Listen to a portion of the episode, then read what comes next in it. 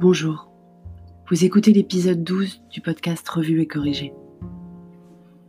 Cet épisode a été écrit le lundi 23 mars dernier et il s'intitule Prise de conscience. La période très particulière que nous vivons a ceci d'étonnant qu'elle nous oblige à une introspection intense, même si on ne le souhaite pas. J'étais plutôt fière de notre comportement responsable vis-à-vis des courses d'avant-confinement.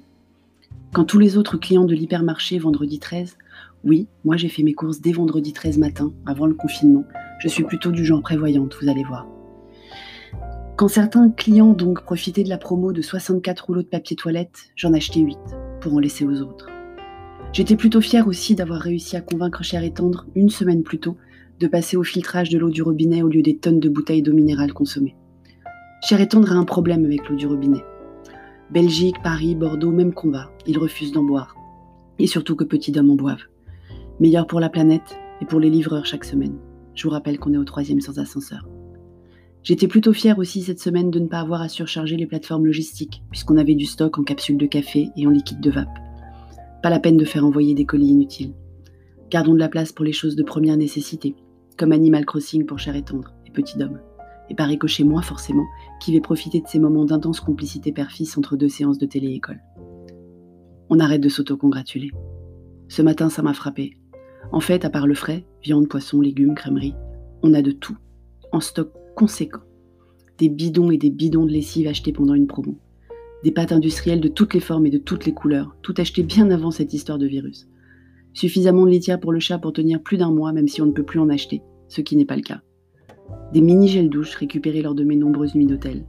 Des crèmes, des maquillages, des produits pour cheveux en tout genre, de toutes les boxes auxquelles je me suis abonnée au fil des années. Des casseroles et des poils de rechange. Qui d'autre que nous a des casseroles, des poils, des ménagères de couverts et des verres de rechange? Je comprends mieux pourquoi cette crise ne me panique pas plus que ça. En fait, je crois que je vivais ma vie d'avant. On est tous d'accord, même si on ne connaît pas encore le après, il y a déjà un avant. Je vivais ma vie d'avant comme si je me préparais à ce qui nous arrive. La faute à toutes les dystopies que je lis À une peur de manquer à ta vie que je ne réalisais pas Je n'ai pas la réponse. Même si je pense que les dystopies sont pour beaucoup. Je n'ai pas attendu la période actuelle pour dévorer toutes les dystopies possibles et imaginables, mais alors toutes, en version livre, série, film, toutes. Ça doit être la dystopie, sûrement, forcément. Je suis une survivaliste sans le savoir Mais j'ai aucune arme, je vous le jure. Sinon, aujourd'hui, on a fait quoi? Télétravail, télé-école avec un petit homme plutôt récalcitrant à apprendre la conjugaison des verbes du deuxième groupe. On s'y est mis à deux avec Cher et Tendre pour réussir à garder notre calme rangement, info. Les jours commencent à se ressembler furieusement en fait. Et découverte d'un article LinkedIn qui m'a renvoyé à mes propres angoisses. Oui, aujourd'hui on voit plutôt du noir. Réseaux asociaux, la peur du silence. Le lien est sur mon blog. Je me suis sentie directement visée, à juste titre. Plutôt bien écrit d'ailleurs. Ma dernière introspection de la journée a donc été sur le sujet évoqué dans cet article. Même si je ne me reconnais pas dans les Instagrammeuses qui publient des photos à tout va, même si je pense que les pensées de cette jeune femme, elle a l'air plutôt jeune sur son profil, sont tout autant personnelles que ce blog. Son article m'a fait réfléchir. Mais je suis arrivée à deux conclusions importantes. J'écris plus pour écrire que pour être lu.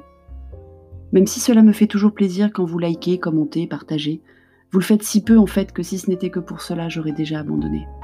C'est vrai ça dit donc. Forcément, j'ai été regarder mes stats. Elles sont basses, très basses, ridiculeusement basses. Pourquoi vous ne partagez pas sur vos réseaux? Je ne serais pas fâchée, vous savez, je vous jure. C'est la même chose sur ce podcast. Si vous l'aimez, vous cliquez, vous vous abonnez, vous likez, vous, vous mettez un commentaire même. Et puis la deuxième conclusion, c'est que je me fiche de ce que pensent les gens, surtout ceux que je connais pas, et même parfois ceux que je connais. Tant que je ne fais pas de mal, bien sûr. Donc il y aura bien un article demain. Merci il y aura bien un podcast demain également. Et s'il vous plaît, abonnez-vous, mettez des commentaires, mettez des étoiles. À bientôt!